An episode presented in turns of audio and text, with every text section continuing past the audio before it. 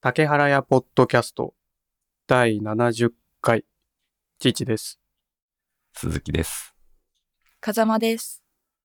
お願いしますよ。よろしくお願いします。お願いします。今日は12月24日、クリスマスイブですね。おー今日が今年最後の収録になる予定です。張り切って参りましょう。あ、ちなみに、クリスマスって何の日か知ってた、なんか、改めて聞かれるとちょっと、はい。わ、忘れてるかもしれないですね。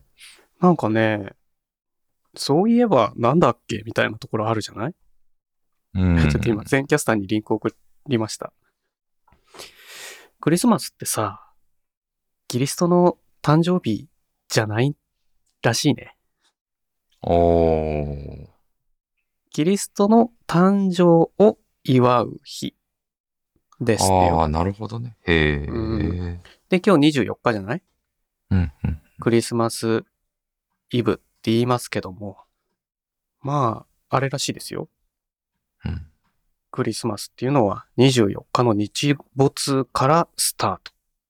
ああ。イブはイブニングのイブを意味している。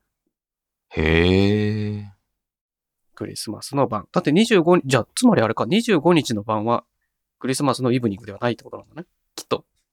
もうクリスマスは終わっちゃった。日没したら終わり。お終ってるんですね。パーティー終了みたいな。そんな感じなのかな。日、日が上がったら終了なんじゃないですかこれもしかしたら。え、マジで ?24 号の午後の。お昼には終違わうか、でも、あ、でも違うか。クリス、あ、そうか。日没したらか。そう、25の日没までか。なんとなくそういう風に読めるよね、これだとあねー。確かに確かに。へー。 24の日没からスタートするんだから、うん。クリスマスの晩は24日の晩ってことだもんね。うん。いやー、あれですよ。はい難しいですからね、日本語って。結構、このポ難しいねッドキャストで喋りながらこうやってると、盛大に読み違えてるとかありまあすかるら、んですよ。で、あまりにもひどい時はカットしてるからね。 前回も相当でしたけどね、その、風間さんが、何でしたっけねえ、最牛初、ね、トラ。はい。 あーあ、そう、あ最初もあったけど。あ前回ね、そうそうそうそう。らネズ再ミっ来て言っ年てたけ私どの干支なウんですってサギいうところから始まって、 干支ってなんだよみたいな。で、我々、ウサギとネズミを完全に聞き違えるっていう、 聞き違える。はい、ひどいもんでしたけど、はい。風間さん、聞はい。きましたあ、聞きました。どうでしあたの竹原さんの毎回のその、ボットキャストのネーミングセンスがすごい光ってるなって思いました。タイトルの話です かはい。うん、ありがとう。 でもね、聞いてどうだったかなっていうのが聞きいやたかった聞かいな。て、え、聞いてやっぱり、はい。なんだろう。内容よりも、その話し方の癖とかにあ、はいはいはい、心はい。がいっちゃいましたね。わ、わかえっと。る自分のでしょはい。そう。他の人は普段通り喋ってるように感じるのに、自分だけ喋り方変って思っちゃうよね。 そうですね。口を縦に開けて喋れやって、ちょっと思いましたね。自分おーで自分に突っ込 む。具体的しかも。なるほどでね。もなんか振られたことに対する答えとかは、その聞きながら思ったことと同じこと言ってるんで、あ、なんか一週間前の私と今日の私は一緒なのかもしれないって思う。あ そうなんわだかるわかる。まあそんなもんだよね。そんなすぐ、こうかん、違うことが思い浮かぶっていうのもまあ難しい話ですからね。うんあ、ちなみに先に、なんかであれ言い訳させてもらっていいはい。今日、家の隣の空き地でめっちゃ工事が始まって、け今日から。すっごいうるさいんで、あの、聞き苦しかったらすいません。いいえでもなるべく、あの、収録には入らないように、今日は、えっと、いつものマイクとは違うマイク使って収録してます。今日はダイナミックマイクでやってるんで、まあ、うんまあでもそれでも工事音ってほら、家が揺れるぐらい重機動かされるから、まあ、しょうがないかなって感じはします。すいません。おいで全然なそんう。だっけうん。何の話だあーあー、その、あは、結構、自分のその時の聞いてた答えとその場での答えが同じだっていうあーあれですかそうね。で、その時に、例えば父とかだったら、その時と今聞き直して、まあ同じこと考えるなっていうことがあったとしても、うんもっと話を深掘りすると、なんて言ったらよかったかなとか考えるんだよね。聞き直した後に。なんか、ああ、でも僕もちょっとはあるかな。あの、なんでここでこの、これを拾わずに、こうひ、広げられなかったんだろうみたいな。とか、後悔することあります他の言い回しも、他の言い回しの方が、もうちょっと、こう、柔らかい言い回しになったな、とかね。そういうのもう、ん。ちょっと違う言い方を考えるっていうのも、こう、振り返りのいいやり方かな、とは思いますね。それが生きるかどうかは。うん。七八割ぐらいはね、結構、ああ、今でもしょこう返すなっていうようなのがあるんで、やっぱあ自分っそてうそうそう自分なんだなって思いますね。うんそこでね、こう、次同じ話題になった時には、こう返した方が、より、こう、うまく伝わるな、みたいなのを考えて、覚えておく。まあ、覚えるの難しいけど、考えたら、多分次は違う返し方ができるようになっていくんじゃないかな。うん。きっとね、トレーニングすすれば。なんかお笑い芸人みたいな話になってるね。いや、そうですよ。はい。まあでも、まあまあまずはこう、はいく口を縦に開きながら喋るそうとだこねろからっていうね具体的 なね、テクニックのそうそうそう話も大事だからね。上手にこう、声を出すっていう。聞き取りやすい声を出すっていうね。これ大事な感じですよね、きっとね。うん。いやー、もう、だからこ、今日今年最後なんですけど、あの、最後にもかかわらず、どうでもいいネタいっぱいぶっ込んでるんですよ、父は。どうしますいれつも通りの雰囲気でやっちゃっていいですか もう、今日は僕も何も準備してない ん続き目もないの。で、鈴木でも今日ないんですよ。あれですよ、風間さん、じゃあ来年から風間メモも用意してもらっていいですかおっと、わかり ました。あれだよ、年始とかで二文字。 1月とかね。 もうちょっと、もうちょっと考えてもいいかなと思う。あ、じゃあさい、やいやいやあの、あれにしてもらっていいあの、今から、あえっと、こうメモ見れ見れてるでしょ皆さん。はい。メモはいの、今週の出来事の下から2個目、I wanna be English speaker っていうリンクあると思うんですけど、それちょっと、今から3分間かけて、黙って見ててもらっていいですか見てもらっていいですかで、後で感想聞くんで、ちゃんと最後まで見てもらっていいですか。 こう黙って待ってると、すごい長いね。たかが3分なのに。このポッドキャストなのに、3分黙るって、めちゃくちゃだよね。ねえ、すごい。うん。終わりましたはい。うん。鈴木さんも終わりました終わりました。先週さ、あの、このポッドキャストの録音ふ風景をさ、あの、収録してる最中の動画を撮ってるっていう話したじゃないうん。覚えてる先週したんですよ。はい。うん。でも、その収録中の動画は、あの、大失敗だったのね。どういうことかっていうと、その前にさ、先週一回なんか1時間の動画が2秒になったっていうミステイクの話したじゃないはいはいはい。こりゃいかん、こりゃいかんと思って、もう一回設定見直して、先週は収録の時録画、これで完璧やってパッて押したらうん、今度は1時間の収録が3時間にスローモーションで録画されてて、トータル3時間の動画になってて、なおかつなんか容量が100ギガぐらいになるっていうめちゃくちゃな状態になったんだよね。うんで、先週の収録の録画は失敗したんですよ。なんで、先週のポッドキャストを編集する時の風景を録画したし直したのね。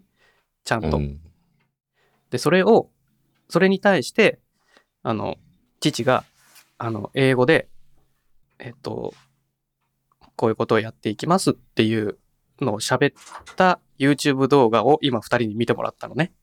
うん。なので、えっと、まあ、YouTube チャンネルは竹原屋チャンネルっていうのを作ってあって、そこに最初の動画をパコンで置いたんですよ、それで。うん。それ今二人に見てもらったんですけど、まあ 3, 3分ぐらいの短い動画なんですけど、今後こういう思いでこういうことやっていきたいんですっていう所信表明演説ですよね。いかがでしたどうしたのかななんか、感想に、いはい。や、なんか、うん普通にすごい、すごいなと思いました。いや、僕はすごいもう芸術的だと思いましたね。なんかさ、まあ、しょ、初めてなんでね。まあ、1回目なんで、まあ、うんあの、あいの、やそうですよ。よ。あのあの動画の内容そのものよりも、はい。まずその、行動力。でやって、そうそうそう、そっちで すよ。はい。もうあげたんだっていう。はい。はい、い2021年の最後にスタートさせるっていうね。やす素晴らしい。僕なんてもう本当5年ぐらい前から YouTube に動画上げようっていう目標立てて、未だにやってないですからね。うん。頑張ろう。鈴木さんも頑張ろう、じ ゃあ。うん。竹原さん、ゴルフの動画上げてましたよね。ああ、それはあの、昔自分で。自分のを見るやつね。はい。ホッケーのやつとかもありました、あねあ、。そうそうそう。それは、それとは違あそううなんだアカウントなんですよ。それは、あの、個人用のアカウントで、こっちは、あの、竹原屋のアカウント作ってあるんですよ、ちゃんと。へえ。YouTube のアカウントの増やし方がいまいちわかんないんですよ。 Google アカウント作ればいいんだよ。増やせるんだ。うん。その、なん普か、段使ってはいる Gmail のアドレスあるじゃないはい。で、それとは別にもう一個 Gmail でアカウント作っちゃえば、それが Google アカウントだから、へえ。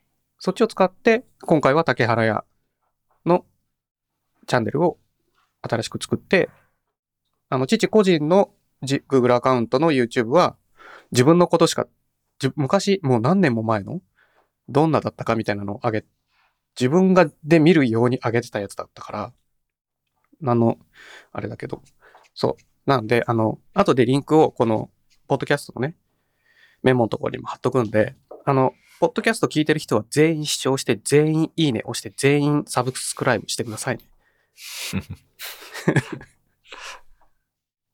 お願いしまわすかよ。りま した。いや、来週のお便りは荒れますよ、これ。荒れますね、これ。来週のお便り相当荒れるはずだね、こ れね。恐ろしい。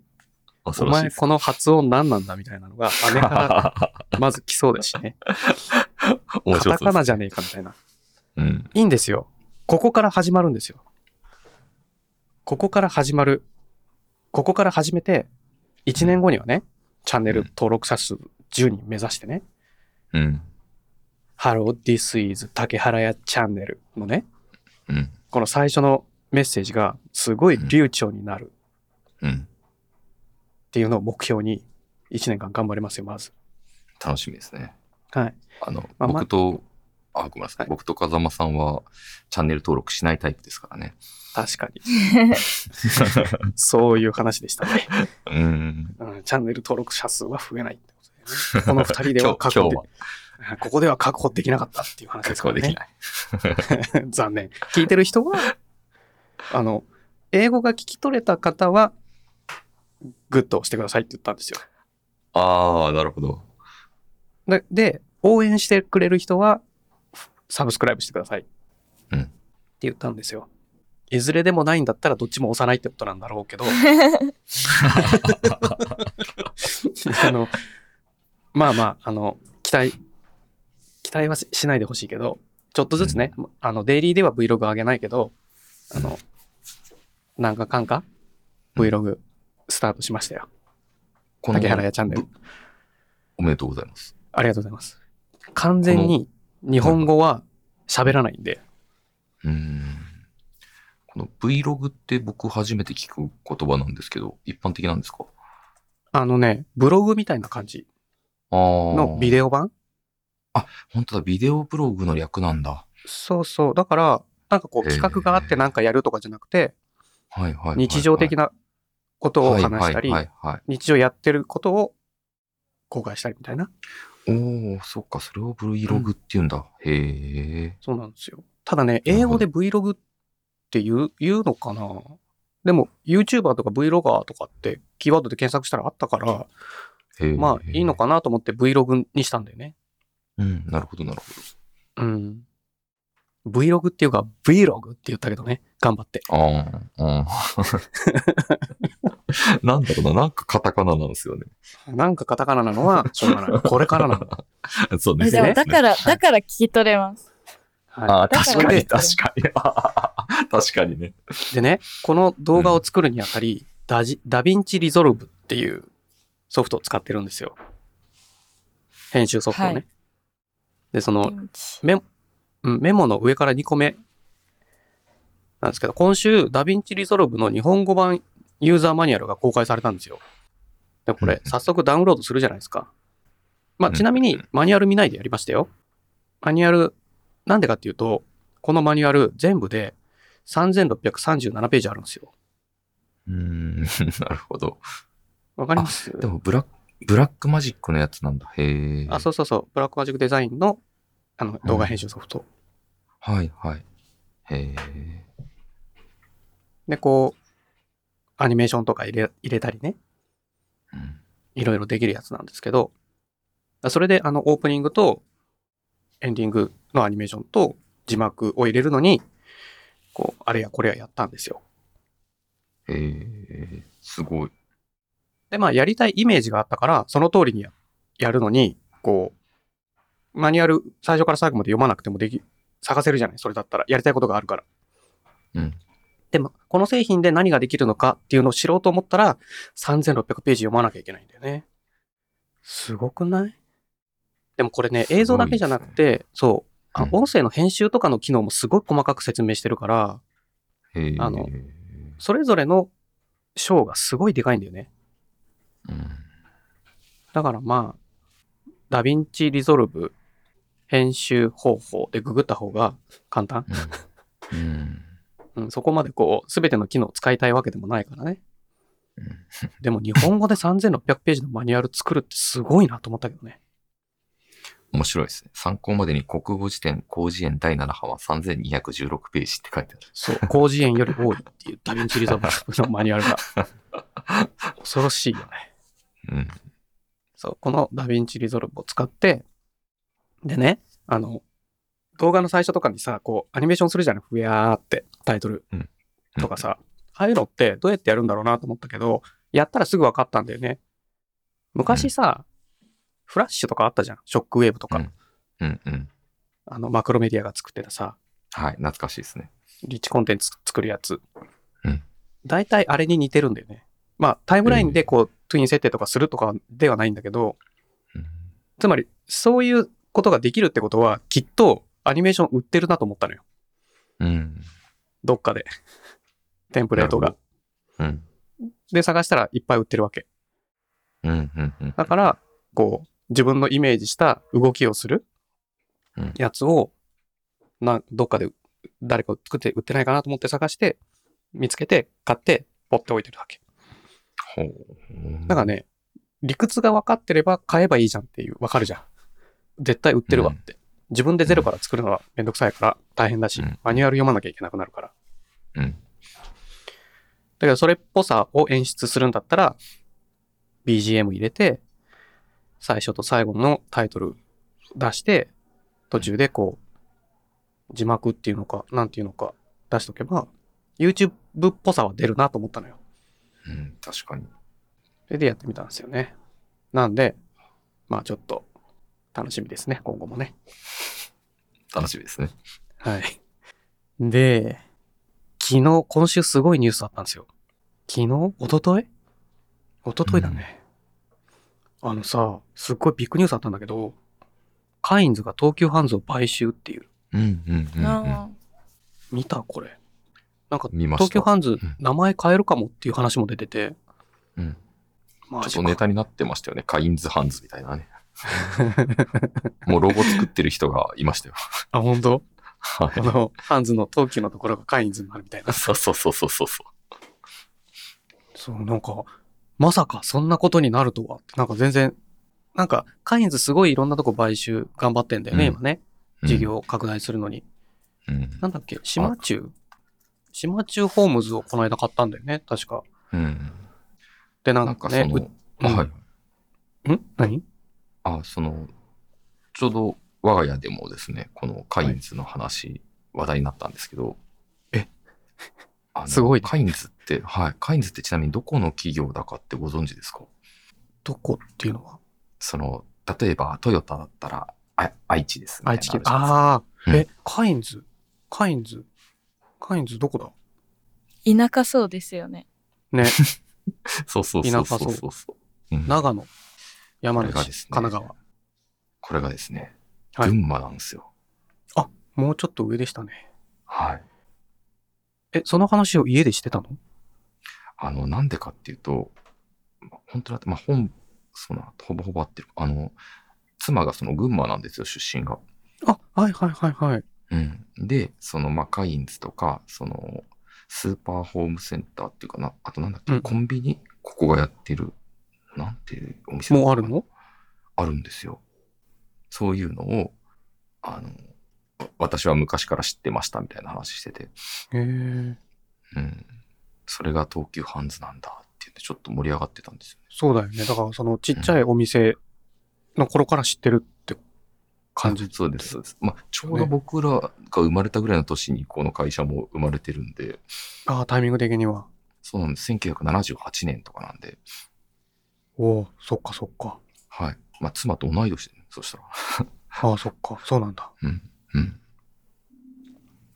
まあこの東急ハンズ自体はさ、21年3月期の連結売上高、うん前年比300億元、純損益71億の赤字うん。と13億円の赤字。だから去年も今年も赤字だったってことだよね。ハンズ自体はね。ね。で、ハンズの PB の開発力みたいなものうんお学びたいみたいな話ですよね。うんこれだとね。プライベートブランドの、なんね、製品うのね。んですね。ハンズって、3、4年前からもうちょっと前かもしれないですけど、あの IT 業界で一瞬話題になりませんでしたっけあ、そうそう。えっとねで、すよね。外注しないで、なんかすごい単純なスクリプトをバンバン動かして、社内で業務シスそテうそうムをそう。そうそうそうそう。作るみたいな。テキストベースでいいじゃん、データベースなんかいらないわ、みたいな。うん。ななんか楽しそうなことやってる なと。みちゃしてんな、みたいな。でも、まあ お店の端末とかもさ、そうやって自分たちで、うん。あの、ポス端末とかをね、うん。開発して、どうのこうあのみりたいなまのししたてよね。ね。ううんん、東急ハンズはね。だからこう、システム的には特殊な状態ではあるんだろうけど、うん。こう、小売りの足を引っ張らないシステムを自分たちでどんどんガンガうん。うん。うンんやっていけるような社風ではあるんだろうね。うん。その辺は、なんだろう。まあ面白そうですけどね。まあ、僕そうだね。僕その辺がこう、カインズと、になった時にどううん。なっていくのかっていうのがです気にはよなりねますけどあね。の、ワークマンとかも今、カインズなんですよね。そうなのはい。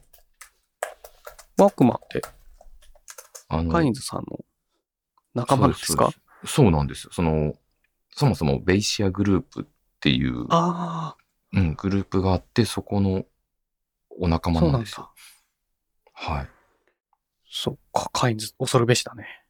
恐るべしなんですよ。あ、さっきのコンビニはあれですね、セーブオンっていうコンビニでした。ああ、全然知らないかあーも。あ、えでもあセ知ってるーブオンってうん。あの地元にあってアイあースあがるんだ。 39円とかで売ってたり、あすのごい野菜とか売ってるんですよ。ああ。じゃあ、なんかマイバスケットみたいコなンビニ感ない感じなのかな。のなんかローカル色が強いやつです。うんうんへえ。えー見たことない。あ、でもやっぱり知ってる際、知ってるんですね。そうだね。いたね、またね。うんおしゃれ番長は、おしゃれ番長は知ってたね。すごい知ってまはい。でね、今おしゃ週れね番、長。ビッグニュース他にもあるんですよ。うん。これ知ってるかなあ、これメモに貼ってなかったわ。これはね、すごいびっくりしたんですよ。あのー、ちょっと今、全キャスターの方にリンク貼ります ね。マックポテト駆け込み行列 M、L サイズは食べ納めって今、あの、昨日配信されたニュースの方のリンクを貼っちゃいましたけど、あの、うんマックのポテトの M と L がなくなるっていうね。はい。すごくないポテト輸入できなくなるんだみたいな。うん。これ、大ビッグニュースでしたよね。これ、そんなことあるのみたいな。うん。あ、っていうのも、あの、ソニーが α7C と α6600?6400 のどっちかもまた受注停止になるっていう、あの、部材が調達できなくて。結構新しめのカメラも生産中止、あ、受注中止ものを作れないからっていうニュースがあったのとほぼ同じぐらいで見たんだよね、これを。ああ。で、父が、なんか YouTube 始めるんだったら、スマホで動画撮るんじゃなくて、カメラも買った方がいいかなとかも、ずっとこう、いろいろチェックしてるさ最中だった時に、うん、うん、うん。そのソニーのニュースも、で、ソニーのにしようと思ってたんだけど、でもソニーのうん、すごいエントリーモデルの、うんと、ZVE10 っていう8万ぐらいの安いやつもうん、今、受注停止してて、うん、それ今年出たばっかの、9月とか10月に出たばっかのカメラなんだよ。うん、うんうん。すごいで、すそねの、うん、それよりもうちょっとフルレンズの、フルレンズだけど、すごいコンパクトな α7C っていうのがあって、そっちはね、23、4万とかなんだけど、うんそれ高いじゃんでもそれすら受注停止になったんだよね、その。だから、すごいうん最高級モデルしか今、せ受注してない状態、ソニーとか。で、そんな中、えそれ Mac がポテトを受注しないっていうね。うんすごい反応しないね、君たち。いやいやいや、これ、マイクの話じゃないよ、今 回。ポテトの話だよ。ポテトの話なんだからさ、もうちょっとこう、キャッキャしてもらってもいいんですけど。わかったわかった。じゃああのポテトの話やめよいやいやいやいや、う。ポテトの話今やからめて、今から盛り上がりますよ。ポテトの話やめて、こっちにしあ、よはい。う。もう一個ね、これは、えっと、昨日、今日か。これはね、でも昨日見たんだけど、うん。 ちょっと待って。うん。電動キックボード免許不要にあはいはいはで、まあ、ついでに自動運転レベル4実現へ道交法改正案っていうのがセットになってるんだけど、道交法改正するにあたりね。電動キックボードってさ、今年なんかすげえ変なルール作ったじゃん。作ろうとしてたじゃん、一回。い。そっちを見てないですね、僕、ニュース。あーなん、いつぐらいだったかな夏ぐらいだったかななんかね、うん行動ではなんか、10キロぐらい、12キロ。んなんか忘れたな。ちょっと待って。調べてから喋ろ遅いスピードで走るみたいな感じですかう。で、ヘルメット絶対必要で、ああ。これってやっぱりその、環境とかのことを考えてるってことなんですかね。あのーどういうことあその、電動だし、そのガソリンとか二酸化炭素とかそういう。あ、これだ。ちょっと日経新聞の記事ありますね。 はい。えっと、15キロああ、なるほど。で車道を走うん。って免許不要。だけど、うんうんうんうん。なんか、15キロって車道を走ったら危険な速度だと思わない、ちょっと遅遅すすぎぎてて。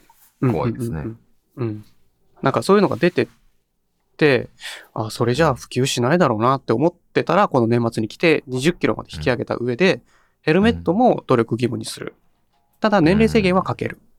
16歳以上っていう。えあ、あ、そう、あ、で、電動だから環境問題とかってことー、あ、まあそうですね。とか、結局今後のその、あ、そうそう、書いてあるまさに移動支援ロボットとか自動配送ロボットとかの、こう、なんていうんですか、先駆けと言いますかみたいな感じなんですかね。あの、ほら、今、普通にあるじゃないあの、赤いレンタサイクルみたいな。電あ動ありますあります。はい。でレンタサイクルよりも、うん。あ、まあ、みみたいなノリもあるんだと思うんだよね。シェアリングエコノミーっていう意味では。うん、うん、なるほどね。そうかそうか。で、焦がなくていいじゃないこの場合。はい。で、そのためにはなんかこう、すごい、あんまり制限が多いと、やっぱ国内では、すごい近い距離の移動とかでさ、自転車はすごく便利なんだよね、きっとね。うん、うん、うん。で、まあ、もう一方としてこういう電動キックボードみたいなのもあった方が、より選択肢が増えて、その近い距離でタクシー乗らなくて済むとか、うん、確かに。これ、ちなみにここにいるはい皆さんはの、乗ったことあります電動キックボードですかあそうです、そうです。電動キックボードはね、乗ったことないです。ああ。私もないでそうす。へなんかえ、はい。ま、街中にあるのうん。は見たことない。ああ。で、すごいアウトレットモールとかで、すごいでっかいショッピングモールとかの屋外のやつで、こう、サンプル展示してあるのを見たことはある。ああ、なるほど、なるほど。うん。でも、あの、乗りたかったら、試乗したかったら申し込んでみたいな感じだったから、あなんあ。そか、こまではいいか、みたいな。そうそうそう、すごい人も多かったし、みたいな。はい、はい。だからはい、普通、ふ普通にこれに触れたことがないえーですね。あの、あれ鈴木とさかんどう乗りなんまでしすたかいや、ないんですよ。その、興味はあるんですけど。あとは、そうね、なんだっ自け転車版も借りたことないのよ。ああ。鈴木さんとかさ、風間さんは都内じゃない、そうですね。都内だからさ、結構あるんじゃないこういうステーションが。い、や乗ってる人は見たことあるけどって感じです。とうん家の近くにはない感じなのないですね販売してるところですかああの、ほら、えっと、例えば、レータサイクルとかだったら、街中に、こう、自転車置き場があるじゃん、バーって。ああ、え、どうなんだろう見たことないですね。うーんそうなんだ。もっと、なんかすごい、都心に集中してんのかね、こういうのって。うん選ばれし人の乗り物なの。新宿渋谷らへんはそれ乗ってる人結構います。へえ。あとは、ほら、うちの会社の周りも結構あったよね、自転車は。うんうんうん。うん、あの、自転車はありますよね、今すごく。うんでもね、住んでる場所すっごい田舎だし、住んでる場所の近辺で見かけることはまあまずないんですよ。ああ、なるほど。た、だ、道交法が改正されたってことは、20キロまで出していいんだったら、自分で買ってもいいなって思ったの。ええ。近場の移動にね。 20は結構早いですよ。そうそうそう。で、道路走っていいし、はい田舎だからさ、あの、歩道なんかガタガタで走れたもんじゃないんだよでね。で、まだ車うんあ道、あ、なるほでど。そもそもがね。やべえ、ごめん、ピンポン来た。えちーょっと待ってもらっていいですか。はーい。はーい。さっき風間さん、はい。もうポテトの話は全然興味なかったんですかマック行かないんで。そういうことか。はい。なるほどね。あ、そうなんだ。マック行かないあ、えー、ママック行かないんですなね。んか、ハンバーガー食べたいっていううん。気持ちになるんですか皆さんは。僕は結構なりますね。ああ。ハンバーガーもでちもっいろいちろ、ゃいいろいろ。うん。ちっちゃいじゃないで すか。ボっリてュ思ーっム。ちゃう。俺、コスパ悪いなって。ああ、え、でもじゃあ、あの、グルメバーガー的なやつとかは。あんまり食べないですね。へえ、そうなんだ。ははい、すいません。いはいはいはい。竹原さん、ハンバーガー食べますハンバーガーめっちゃ好きだから食べるよ。おっと、ああ、そ風れ間でさマんッをク。の話。うん。あー今しょそうね。そう、ちょっと話戻って、ハンバーガーの話してたんですけど、風間さんはもう、ハンバーガーに魅力を感じないっていう、こあのさ、鈴木さんとかさ、父はさ、う。うん。あの、恵比寿で働いてたことあったじゃないはいはいはいはい。ハンバーガー激戦区だったじゃないああ、確かに。グルメバーガーの激戦区でしたね、意外と。はへい。ーその、ファストフードのバーガーじゃなくて、あの、お肉屋さんのうん。ランチバーガーとか、バーガー専門店みたいな。あれでもう、すっごい、アメリカンな感じ好きになっちゃったんでのすかね。そう、すアメリカンな感じのバーガーが、もう、すごい好きになって、はいはいはい、はい。へえ。で、今、うそれは食ちべてみたいの近く、そう。うちの近くだと、うちの近くにもお肉専門店が、ランチの時、あ、でもディナーの時もやってんのかなすごいでごっついバーガー出してくれるところがあって、うん。それはやっぱたまにすごい食べたくなっていく。でもほら高いじゃあん、ーそういうところのバーガーって。バーガーなのに2000円ぐらいとかするじゃないはいはい、はい。 ?1500 円とか。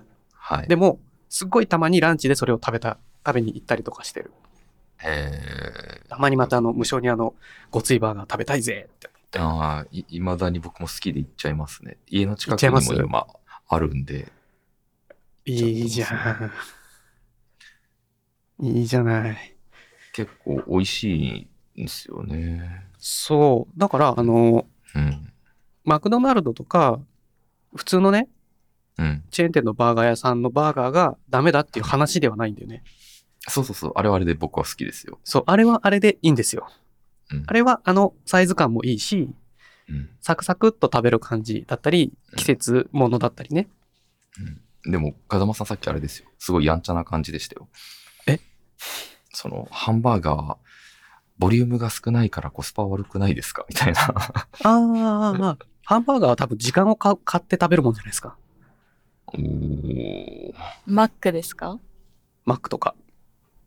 あ、でもあー家なんか族ですそんなごいちっちゃい。うん。はい。量をたくさん食べるとか、落ち着いて食べるとかよりも、パッと行って、パッと食べて、パッと終わらせるみたいなあ。あ、そっちか。そっうちんのフあァスれト、フか。ァストフードっていう意味でのバーガーのイメージがすごい強いかな。でも、その、ごついね、バーガー屋さんはもう、しっかり構えて、うん。頬張って、味わって食べるみたいなね。それはね、やっぱすごい、満足感も高いしね。会社の近くにもあったんだよな、一個。あ、ありますよ。人形町ってあの有名なブラザーズとかありますよあね、。そうそうそうそうそうそあります。う。う。うんん。ブラザーズにもちょいちょい行ってた感じですね。あグルメバーガーってちなみに風間さん食べたことあるんですかあ、あります。あ、あ、それはあるんだ。へえあのなんか。顎外れそうになるやつですよね。 そう。ごついねそうそうでかくてねそう。そうそうはい。なるほああどいうのねがね、すごい、ちっちゃい大好物ですよ。はい。僕もあれで、うんなんだっけえっと、電動キックボードを自分でも買いたいぜっていう話だったんですよ。そうですね。だからそれ買って、その、バーガー買いに行くわけですよね。そう、バカ買いに行きたいね。うん、ブブーンって近、 近場なんでちょうどいいか、みたいな。近場でちょうどいい。でも歩いていくのには遠い。車で行くのはめんどくせえみたいな。 そうそうそうそうそうそう。最高そじゃのな時いでにすか。、そう、その時に自転車よりも電動キックボードの方が楽しそうみたいな。うん。で、田舎だからさ、は畑の間を走っていけるんだよねお。整備整理された道なんだけど、ああ、なるほど。だからね、気持ち、その、バーガー屋さんに行く道はね、なんか昨日はおしゃれですね。そう、昨日は、あの、ジム行かないでロードワークしたのね。ロードワークっていうの。外で走ったんだけど、はいはい。で、いつも走るコースは、そのバーガー屋さんの前を通るんだけど、あの、畑の中をこう、気分、気持ちよく走れるんですよ。えー、あの、交通量が少ない、でも畑があるから、こう、区画整理されてんだよね、はか畑が。あすごいね、広大な敷地ってわけじゃなくて、区画整理された畑がなんかバーってあって、ーなんあかー。道が綺麗なんでだよね。はじあへのー、車が通りやすいように。すねでもそんなにたくさん、車通らないから、うん走るのにちょうどいいんだよね。なるほど。そう。で、久しぶりに外走ったら、ジムで走るよりやっぱ早く走れるよなと思って。へうえ。ん、なんかジムだとスピード上げるの、機械触らないと上げれないから、うん。めんどくさいんだよね。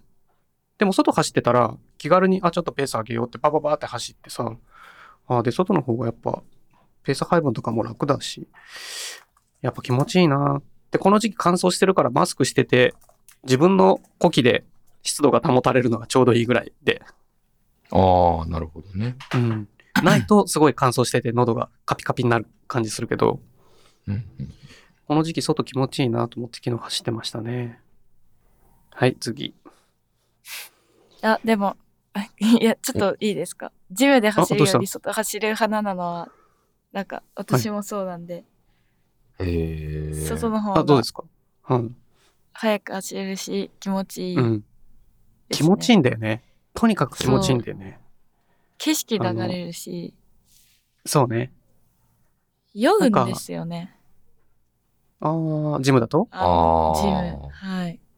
その感覚はあんまないんだけど、なんか、あ、ずーっとさ、iPad でドラマとか見てんのね、ジムで走るとき って。ああ、それだ、それ、それを走ってるって言わなくないですか。走ってますよ。はい。普通に走ってますよ。はい。だけど、飽きるんだよね。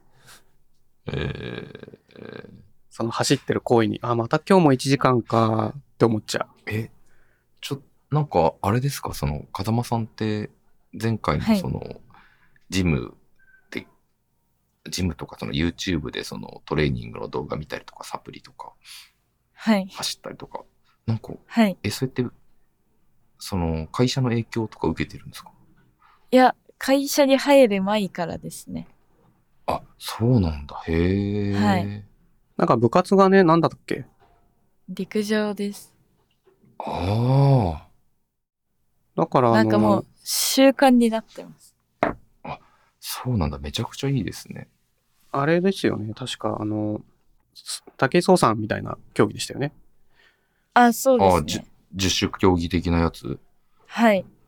女はすごい7種なんですけど、はいはいはい、 7種やはってましたね。 い。へえ、そうなんだ。あ、それでか。いや、僕その会社でに入ったらみんなそういうトレーニングとかやってるから、影響を受けて意識が上がったのかなと思ったんですけど、いや、そういうことじゃないんですね。もともとね、はいだからなんか自己紹介の時はそういうのぶっ込むのがいいかなと思いますね。ああ、確かになんか7種っていうとちょっとかっこいいですね。はい。やなん百か獣のす王ごいを目指してますみたいなね。うん。はい。はい。すごいあ、そうだから、はい。あ、ごめん。はい、優勝してたとか、そこまでインターハイ行ったとかじゃないから、あんまり言わない方がいいかなって思ってました。あいやいやいあやーでも面白いじゃんそなことないですよその、うん、あんまり面白い普。通の人が触れることがない競技でしょうん。うんうんそれは面白いなと思うけどね。面白い、はい面白い。そ、それがあった学校だしね。しかもね。た確かに、確かに。なかったでしょ学校に。いや、ないですよ。 7種やれるとかさ、10種やれるみたいな高校。 あっそたもそも昔、それすら知らなかった。あ、でもあれか。あの、デカスロンっていう漫画があって、それは最近の漫画いや、結構古いんですけど、めちゃくちゃ面白くて、当時それを読んでたんで、一応その十種競技っていうもの存在は知って自体た。うん、知ってたんですけあど、ーうんうん。でもなかななるほどかねし知らない、知らないよ。ね。確かになんかオリンピックとかで見聞きする、世界陸上とかで見聞きするぐらいしか確か接に。する機会がないよなと思って。確かに。うんやってるのを見たことはないしね。なんだろう、男子の10種だと棒高跳びが入ってくるんですよ。で、棒高跳びって、あーまあ、なかなかやる方も、設備も両方ハードル高いんで、やらないってなるあー確かと、に自然とはいは女い子の7種も、やらないってなる。学校としてはなるほど、ね。準備するのが大変みたいな感じになっちゃうのかね。そうですね。なんか男子もないなら女子もなしでいっかみたいになっうんたりする高校はあります。確かに。うんだから風間さんのとこはあったんだよね。なんか、つまりそうですね。土地だけはあったんで、高校 に。まあだから設備も用意してたってことでしょ学校確かに。うにん。ちゃんと。その高跳び確かあにりましただねっ。たり、あうれん障害物もあんのいや、ハードル、ハード110ルメートルハードルがあってあ、 10種だと400ハードルとかも入るんだったかな。ちょっとよくわかんないんですけうんうんど。うんうんはいハードルか。まあね、なんかそういうのやってたんですよね。そういうことなんですやってまねし。たねああ、はなるほどね。へえで。さ、うん。 おととい、昨日昨日すげえビビったんだけどさ、うんおとといか。なんか、毎日いいですね、新鮮で。毎日新鮮なんですよ。ビビビビリが。そうそうすっごいびっくりしたのがさ、これ見てもらっていいですか誤った内容のプッシュプッシュ通知の配信について、いつも Yahoo Japan をご利用ありがとうございます。うんぬんかんぬんで始まってる、うんこの Yahoo、父はこの防防災速報アプリを入れてるんですよ、Yahoo の。うん。そしたら、10 22日のお昼ぐらいに、あの、プッシュ通知が来て、政府発表、配信テスト、カッコデブ、ゲリラや特殊部隊による攻撃が発生しました。って来たんだよね。あ、受け取ったんですね、これ受け取ったんですよ。。で、えーブルブルってなったから、うむうむっと思ってみたら、ゲリラや特殊部隊って書いてあるけど、その前に、カッコ配信テスト、カッコデブ、DEV ね、デベロップメントのデブね、開発環境っていう、あの、意味を、のラベルね。うん。がついてたから、ああ、ヤフーやっちまったな と思って、うん その、その後、ゲリラや特殊部隊って書いてあったけど、うん、うん、うんって思ってさ、うんこれはいやでもこれめっちゃ怒られるやつだなと思って。あ、いや、でも素晴らしいですよね。あのー、ちゃんと配信テストとかこれデブってつけてなかったとしたら、大変ですよ。重重大事故ですよ、ほん本重物の大インシデント発生ですよ。これもううん、ラジオでドラ、ラジオドラマで宇宙人が来たぐらいのレベルのやばいやついやそうそうそうそうそうそう。ですよそね。れがこれ、これがついてただけで、うん、全然違いますからね。全然違う。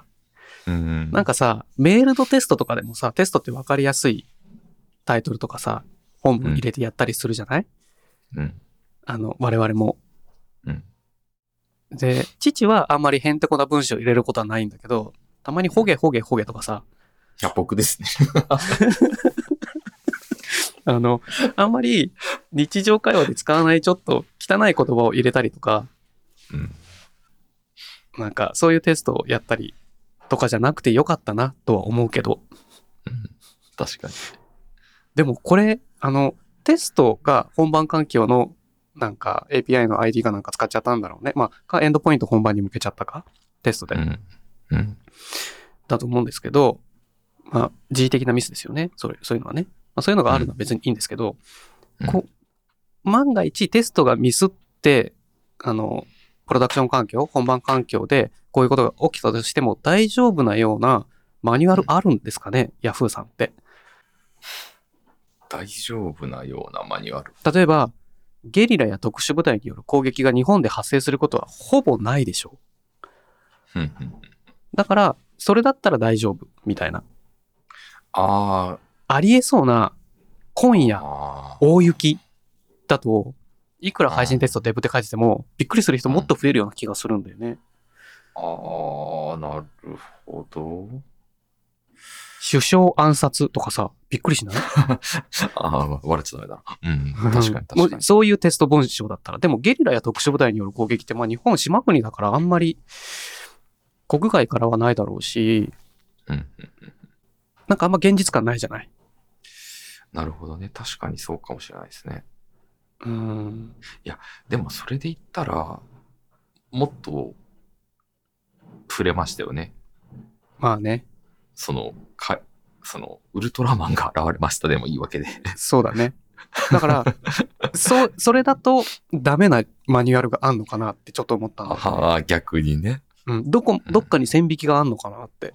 あたとえテストとはいえ恥ずかしくないあの内容にしましょうっていうこうアドベントカレンダーあるあるのネタあるじゃないですかあ。はいはいはいはいはそれに近しいことが現実に起きたんですよヤフーなでるい。うん。やっぱそういうのに対してマニュアルってヤフーさんは準備してなかったのかなみたいなのは気になりましたねうん。なるほど。こういうミスが起きるのは絶対ありえるからありえた時に恥ずかしくないようにしておきたいじゃない、うんうん。ピタゴラスイッチクリアならずとかさダメなうのんそれじゃみたいなそうですよね。僕だったらそっちにしちゃう。まあ、ピタゴラスイッチっていうとちょっと具体的すぎますけどね。そうだ。ねちょっと権利問題があっても困るからねうーん。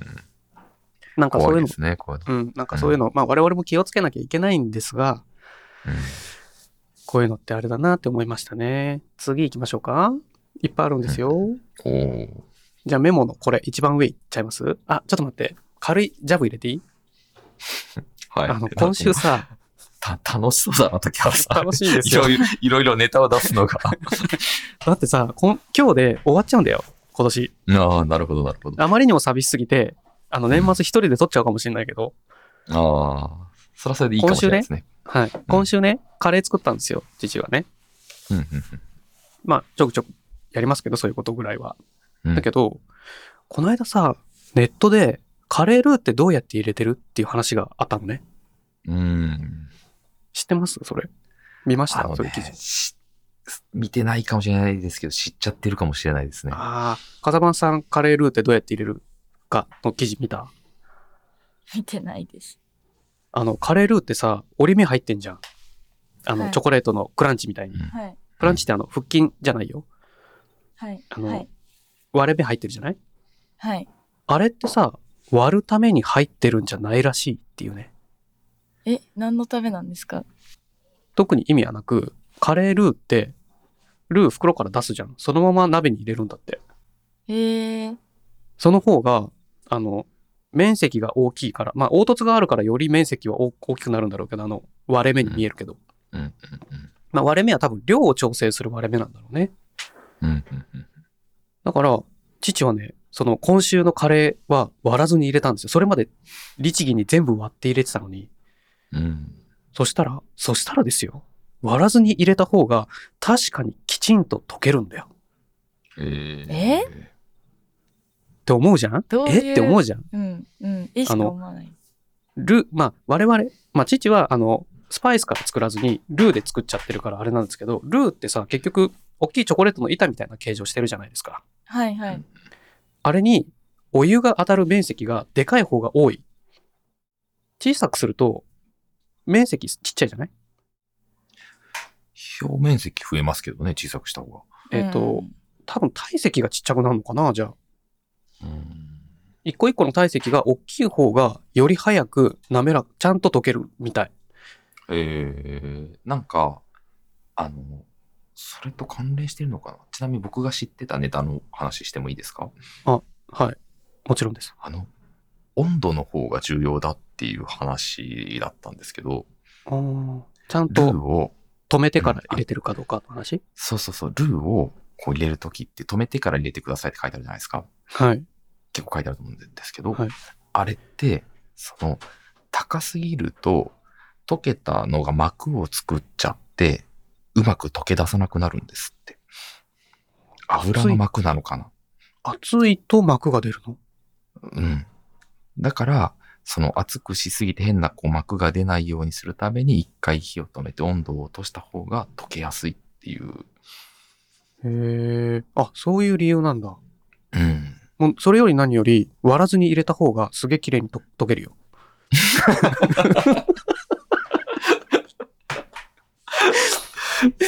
でさすごいその、はい、カレールーの溶かし方と一緒に、うんはいあの、TKG ってコメント書いてるじゃないですか。これもちろんみんなご存知の卵かけご飯ですよね、TKG。はいはいはいはいは卵かけご飯ってどうやって作りますこれもい、。すごい昔テレレビで、テレビだったのかネットだったのかで見て、うんじ試してみたことがああるんですよ。卵かけご飯ってご飯うんよそうじゃないですか、お茶碗にうんうん。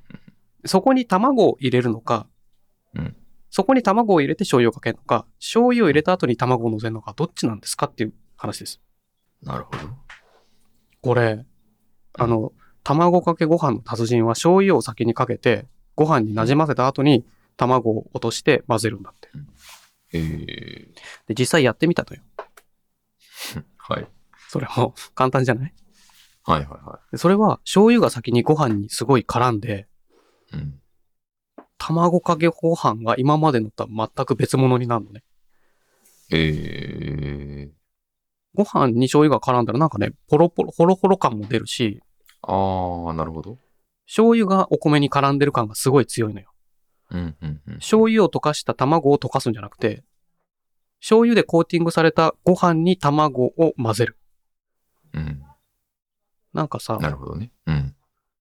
ただ、父は、卵を混ぜた後に醤油かける方が味としては好きでしたけどね。あー、なるほど。好みはあるけど、でも、うんもうまるで別物になるんです、まるで別物だった。へえ。同じ材料だけど手順を変えるだけでね、うんよかったですよ簡単なんでちょっと試してみてもらって感想聞かせてくださいよ卵かけご飯か。はい多分もう3、40年ぐらい食べてないな。あそんなに毎朝食べてますようん。あ、そうなんですね。うん一時ずっとうどん食べてたんだけど小麦やめようと思って、あ、へえ。で今やはっぱ、うん、ご飯炊いて朝食べるようにしてますねアスリートは生卵なんですかね。関係ないと思うよ簡単だあ、から関係ないですか。あちなみにさ先週もやったさ先週から始めたさ自動翻訳にを使わずに頑張って読んでみるシリーズあるんですけど、どうしましょう無限にで、無限に出てきますね。はい、ちなみに今週これ朝8時ぐらいから頑張ったんだけど半分も翻訳できませんでした。うん小一時間かけてなんか先週さ30分で1ページ楽勝でしたわみたいな中学生でもできるわっていうレベルなことをどうやって喋ってましたけどうんうん。今週は全くあまりにもあの言い回しが難しくて単語を調べても何言ってるかさっぱりわからなかった。なんであのうん。後で、あの、収録が終わったら、ひっそり、まだ一人で、辞書と にらめっこしながら翻訳して、リンクは上げときますね。うん。で、今回チャレンジしたのは、あの、スタッキファイ、スタッキファイっていうさ、あの、ニューリリックとか、データドックみたいな APM サービス提供してる会社が書いたブログ記事で、How to ensure You are following the best coding practice っていうタイトルの記事でした。うん。まあ、あの、コーディングするのには、こういうルールにのっとって、プラクティスが、にのっとってちゃんとやった方がいいよっていう、あの、プログラマーだったら、これまでの人生で絶対何度もしき見聞きしたことあるやつ。うん。うん。うん。例えば、ドライの原則を守るとかね、うん。うん。 Don't repeat yourself の、あの、略ね、D, R, Y ね。うん同じこと繰り返すなよとか、テスト書けよみたいな。とかう、ん。うん。あの、そういうことが普通に書いてある記事で、パッと見、ああ、すごい短くて、コンテキストもわかるし楽勝じゃんと思ったけど、やり始めたら1時間経っても全然終わんなくて、うん。これ何なのこの言い回しさっぱり意味がわからないって言って、収録が始まって、もう諦めたっていう感じですね。今僕もう日本語に訳して読んじゃってますけど、はい。日本語でも結構難しいですよ、これ。あ、そうなのネタバラ、はいネタバレ、ネタバレしないで。ああ、はそう、これは難しいなと思いながらも、頑張ってやっていきます。また後でちょっと時間作ってやります。でね、今週ね、もう一、もう何個かあるんですけど、 どうしましょうか。えっと、すっごい真面目な話で終わらせるか、いはい。ああ、はいはい。すっごい真面目な話で終わらせるか、うんあの、えーそうなんっていうネタで終わらせるか。うん。あ、よかった。なんか、もう、そうだな。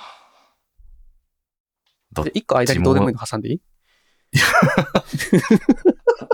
いや、今、結果的にどっちにもになるんじゃないかなと思ったんですけど、あ思ったけど、だい関係ない 3, 三個目の選択肢。第3のやつが出てきたんで、上をいか、上を行かれましたね。あの、まあ、これ短い話なのであれなんですけど、また海外通販したんですよ。うんで、今度、今度はあの iPhone を、のマグセーフで、あの、カチャって止めるスタンド、はいはいはい。あの、を海外で、海外通販でかっこいいの、モーメントプロトライポッドマウントフォーマグセーフっていうのがうん。あったから、それを注文したのね。ただ注文フォームに2日から4日で送るよって書いてあったの。うんで、4日経っても届かないから、届かねえじゃんってメールしたのね。うんいつ届くんですかって言ったら、すいません、その商品、新しく出たやつで、1月7日発送開始なんですって返ってきて、 ああ、なる詳ほど。細なのるほど。上の方見たら、1月7日以降出荷って書いてあったから、うんうんうんちゃんと読んでから文句言えよって思ったね。英語を読めてないっていう話です、 英語を読めてないって いう。なんか自分には関係ないメッセージ書いてんだろうな。デリバリー2からうん 4days って書いてあったから、はいはい。そこしか見てなかった。あなるほど。 恥ずかしかったですね。なんかめ、もうほんとすいませんでしたってメール返したけど。うん。はい。じゃあ、どうでもいい話まずしよっか。うん。うんえっと、日本の誕生石63年ぶりに改定、新たに宝石10石追加、全29石に、うんっていう記事なんですけど、はい。誕生石って確かにあったなと思ったんですよ。はい。で、誕生石って、あの、誰が決めたのって気になったんですよ。うん。うん。ただ、なんかね、すっごい昔からなんか決まってるもんだと思ってたら、そうでもなく、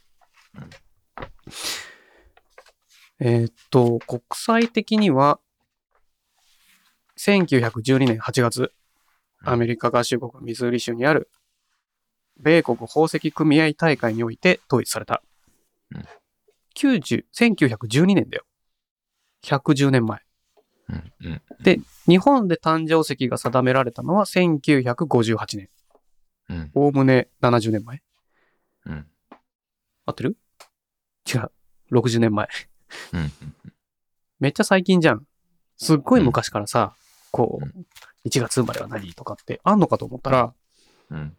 なんか、別にこれといって、意味はなく、宝石扱ってる人が決めて、バレンタインみたいなノリだよね、これね。チョコうん。うん。そうですね。で、そこに、また新たに、あの、10個石を追加したよっていう、うん。で、改定しましたっていう記事だったんだけど、うん。このうん、恐ろしいほど売れない石なんですかこの子たちは。って、勘ぐったんだよね。うーん、まあそうですよね。あまりにも売れないから誕生石にしちゃおうよ。そしたら、その月の人買うんじゃないみたいな。うん、なんか、た例えば、今その表を見てるんですけど、もともとその1個の月もあって、はい。例えば1月はガーネットって書いてあって、一個しかない追加されてないわけです。うんうんうんはで、2個だけど追加されてないやつとかもあるんですけど、い。うん。なんかその、今回追加されてない月の石って人気の石だと思うんですよね。もともとうん。は、あれダイヤモンドは、あ、でもダイヤモンドは入ってるよ、あ4月。たあそれは、じゃあ分かりました。じゃあそれは高すぎるからちょっと安い石もあー石も引いて素晴らしい。モルガナイトに失礼だけど ね。 あー確かでに。も、 でも、そうかもね。なんかこう、バランス取るみたいなのあんのかね。こう、ありそうかですけどね。各月の人気石。うん。で、ちいち12月だから、うん12月見ると、もともと2個だったのね。トルコ石とラピスラズリっていう2個だったんだけど、はいはいそはこいにタンザナイトとジルコンって2個また追加されてるからね。うん、確だかからに。そもそもと、トルコ石とラピスラズリって人気なさそうな名前してるじゃん、みたいな。はい、ラピスラズリ人気ですよ。あ、そうなの多分。うん、わかんないけど、買ったことないからね。ああ。買ったことないいしや、あんまり興味がなかったけど、これが単なるジュエリー業界が決めた、ただの、この月はこれにしようぜ、ぐらいのノリで、おじさん方がさ、会議たく並んで決めたもんなんだと思ったら、何のありがたみもないな、改めうん。て思った次第ですね。あ、いや、でもなんか見えてくる気もするな。いや、12月はこれクリスマスだから、こう、はい石が多分結構売れるんじゃないですか、え、売れるんですかどんどん逆に興味で、3、三月も、こう、はい。い、わゆるその卒業とかそういうイベントがあるから、あもっと増やしたはいはいらもっと売れんじゃねえかみたいな。あ、それで12月と3月は4種類に、そうそうそう、ちょうどいいから、あなんかあったら送りやすいのかね買っちゃう気がする。そうそうそうそうそうそう。贈り物としてね、うん。あげる機会が多い月。うん、なんなんだろうね。この、業界の、こう、懐事情っていうか、こう、思いっていう か、こう、うんへえ、みたいな、逆に関心を失うぜっていう。ああ、父にとっては僕ね結構。好きで。父にとっては、なんか、はい。え、もっとなんか、洗洗練させて欲しかったな。ああ、確かに。でも、4つもあると困りますね。そのえ、、じゃあ何 ?4 つ買えってことみたいな。そうそうそうそう。なんか僕、9月なんでサファイアだったんですけ ど。と、サファイアめっちゃかっこいいじゃんそうですかだって、名前がいいじゃん。サファイア。知ってるもん。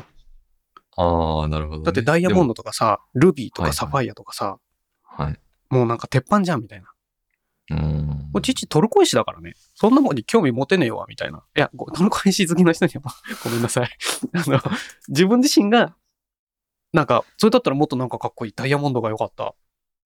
とか思っちゃうね。ああ。強そうだえーな。ああ。そうか。え、で、鈴木さんサファイアなんですよね。あ、そうですね、僕は。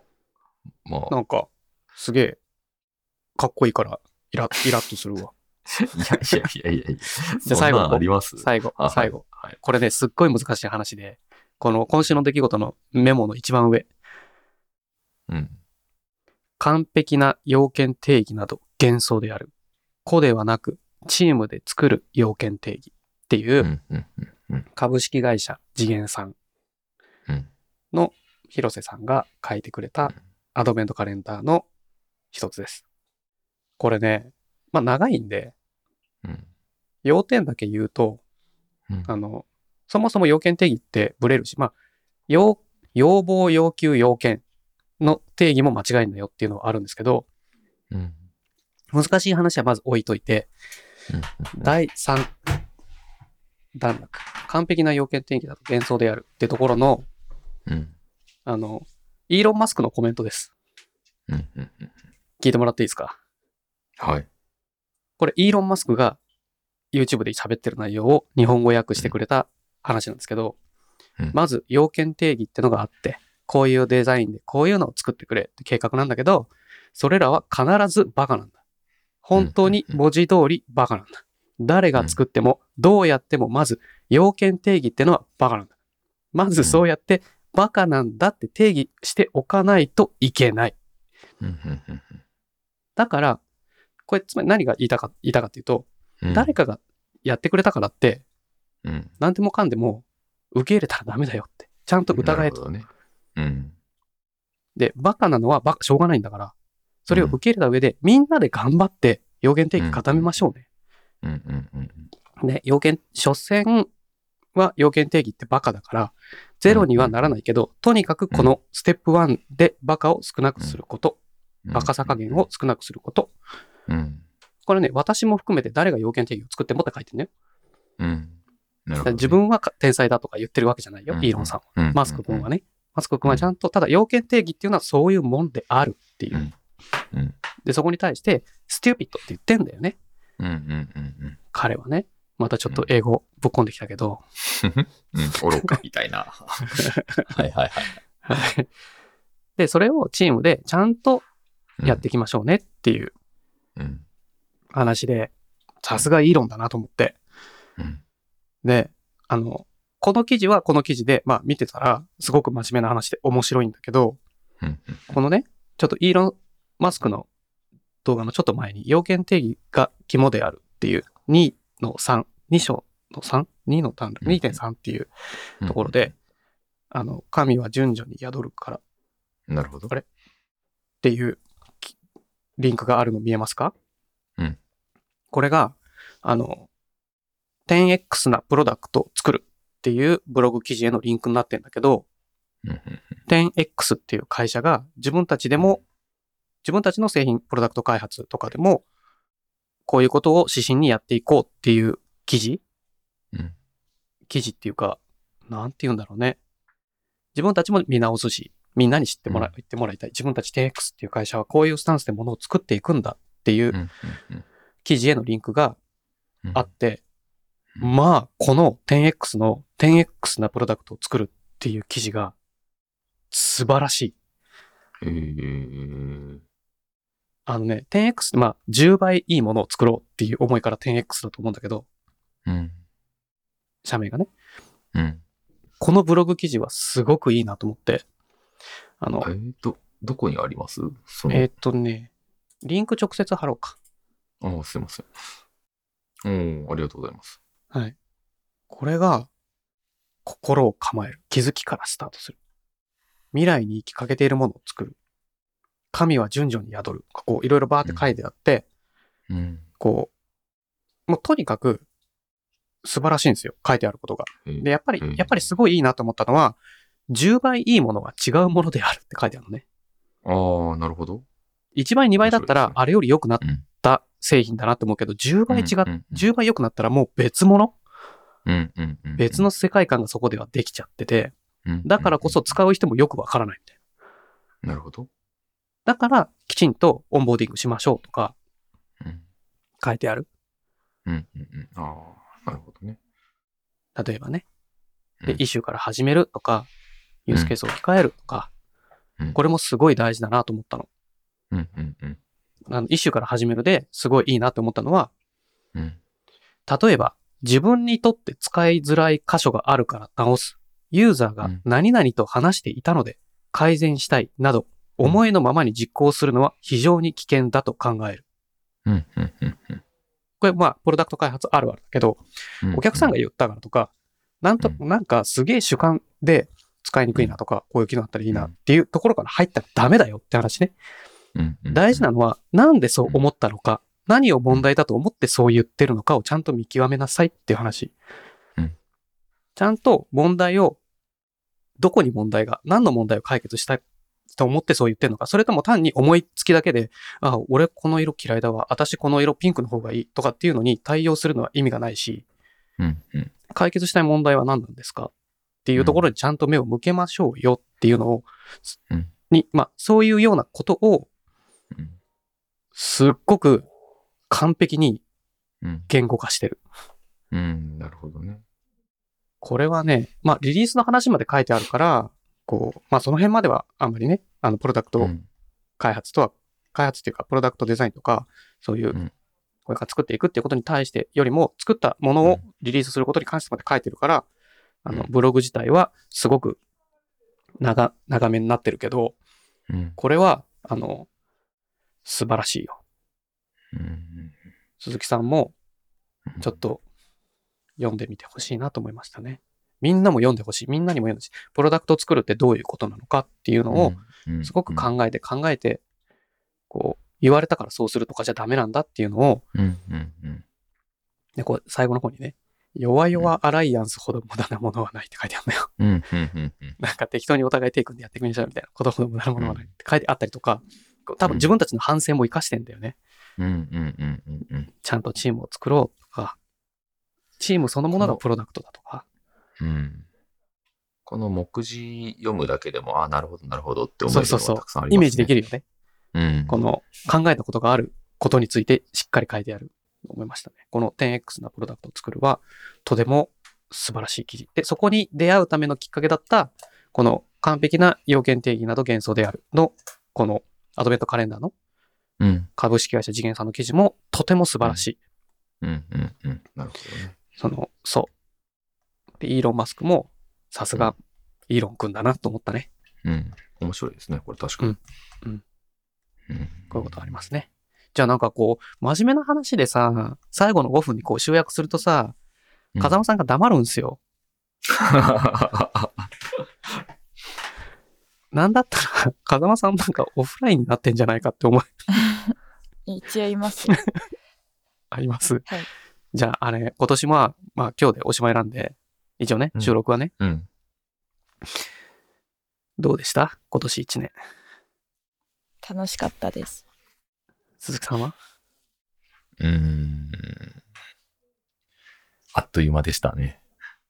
あー、父は、もっとチャレンジできた な。って思ったね。うん。あの、やりたいことがあったのに後回しにしてたのはすごいもったいなかったなって思った。うん。なるほど。うん。だから、YouTube も、まあ、別にやって困ることなんかないし、 やっちゃえばいいじゃんとか、英会話も気になるんだったら、だから全部絡めて、一個のソリューションにし、自分にとってのソリューションにしちゃえばいいじゃんと思って、そういうのもね、もっと早めでやってればもっと楽しめたな。だから来年は、こう、スピード感を持ってね、もっと楽しんでいきたいななんて思いますね。なるほど。うん。いいですね。なんか年末感出てきましたね。出てきたでしょ最後の5分で。うん。はい。じゃあそんな感じにしますなんかあります鈴木さん。鈴木さんあ、じゃあ鈴木さん、うーん、あれですね。最後、風間さんにじゃあ、 鈴木としては振って、はい。さすがです。うん。風間さん、はい。今年をこう、一年、締めくくった感じのメッセージをお願いします。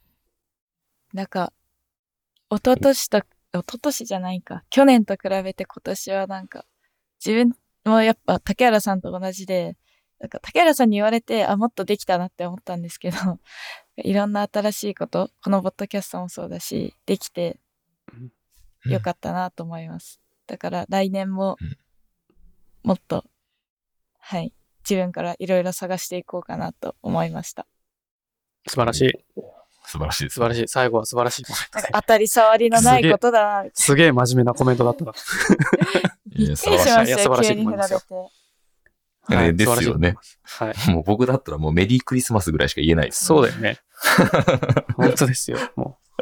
じゃあ、今年はこんな感じでお疲れ様でした。お疲れ様です。お疲れ様です。